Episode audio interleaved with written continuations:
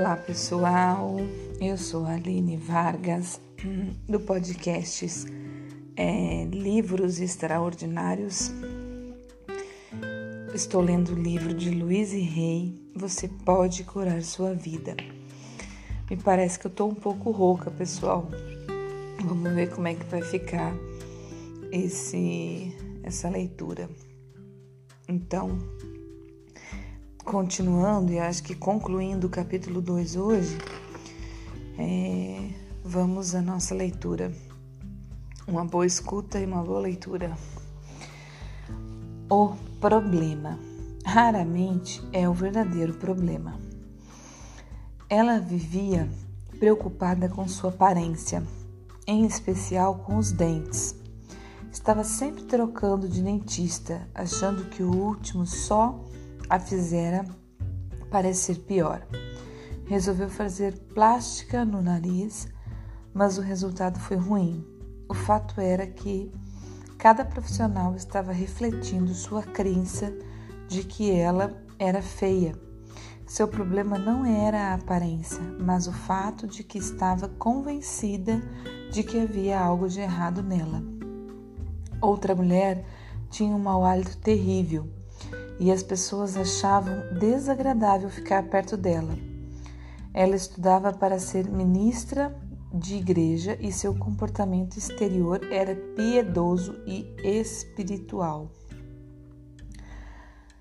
Todavia, sobre, sob ele havia Todavia, sobre, sob ele havia uma furiosa corrente de raiva e inveja que explodia às vezes. Quando essa mulher achava que alguém poderia estar ameaçando sua posição, seus pensamentos mais profundos eram expressados através do hálito, tornando-a ofensiva, mesmo quando pretendia ser amorosa. Ninguém ameaçava, senão ela mesma. Ela tinha apenas 15 anos quando a mãe ele tinha apenas 15 anos quando a mãe o trouxe a mim. Porque o garoto estava com o mal de Rodiguinque. Desculpa que eu nunca ouvi falar isso aqui, gente. Eu não sei nem como que pronuncia. E haviam lhe dado só três meses de vida. A mãe, como seria de esperar, estava histérica e era de, de difícil trato. Mas ele era esperto e inteligente e queria viver. Estava disposto a fazer tudo o que eu mandasse, inclusive modificar o modo como falava e pensava. Os pais, separados, estavam sempre discutindo e o garoto, na verdade, não tinha uma vida doméstica estável e queria desesperadamente ser ator. E a perseguição da fama e da fortuna era muito maior do que sua capacidade de experimentar a alegria. Pensava que só seria aceitável e digno de valores se tivesse fama. Eu o ensinei a se amar e se aceitar, e ele ficou bom agora está amadurecido e atua como regularidade, atua com regularidade na Broadway, pois à medida que foi aprendendo a viver a alegria de ser ele mesmo, abriram-se novos papéis para o seu talento. O excesso de peso é outro bom exemplo de como podemos desperdiçar muita energia tentando corrigir um problema que não é verdadeiro. As pessoas frequentemente passam anos e anos lutando contra a gordura e continuam com excesso de peso.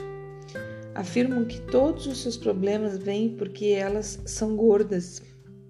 O excesso de peso é só um efeito exterior de um profundo problema interno. Para mim, ele é sempre o medo e a necessidade de se sentir protegido. Quando nos sentimos amedrontados ou inseguros, ou não bons, bons o bastante, muitos de nós acumulam gordura para se proteger.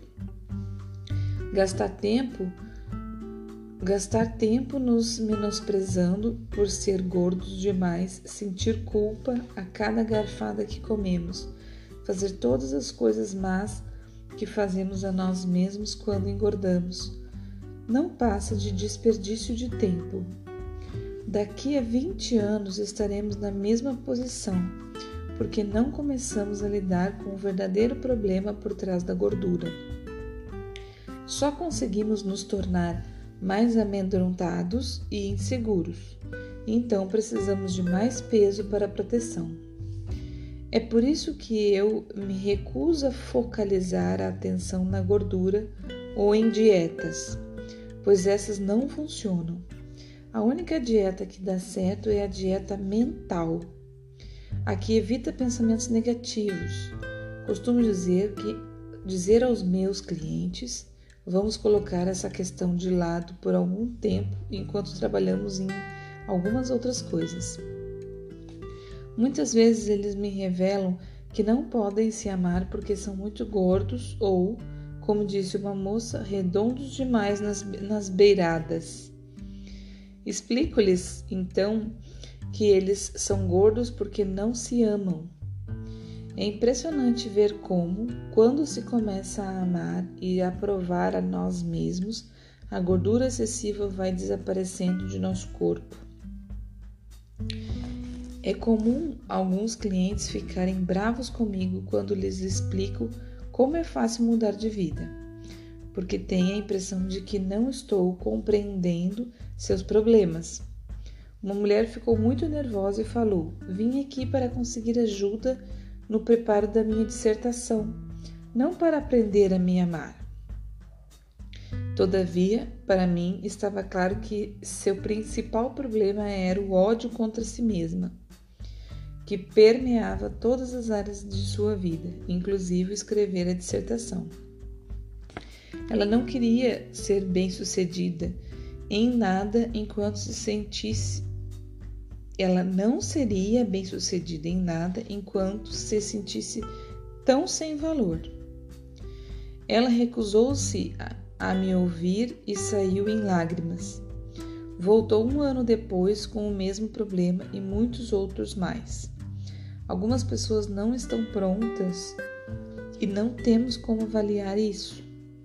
Todos começamos a fazer nossas mudanças na hora, no espaço e na sequência certos para nós. Eu só comecei a minha depois de completar 40 anos. O verdadeiro problema. Então me vejo diante de um cliente que acabou de se olhar num inofensivo espelhinho e está todo nervoso. Sorrio com prazer e digo: ótimo, agora estamos olhando para o verdadeiro problema e podemos começar a resolver aquilo que está realmente atrapalhando o seu caminho. Converso mais sobre o amar o eu, sobre como, para mim, amar o eu começa como nunca, jamais nos criticar por nada. Observo o rosto dos meus clientes quando lhes pergunto se costumam se criticar. E suas reações me, me dizem muito. Ora, claro que sim, o tempo todo, não tanto como costumava fazer. Ora, como vou mudar se não me critico? Não é o que todos fazem? A esses últimos eu respondo: não estamos falando sobre todos, estamos falando de você.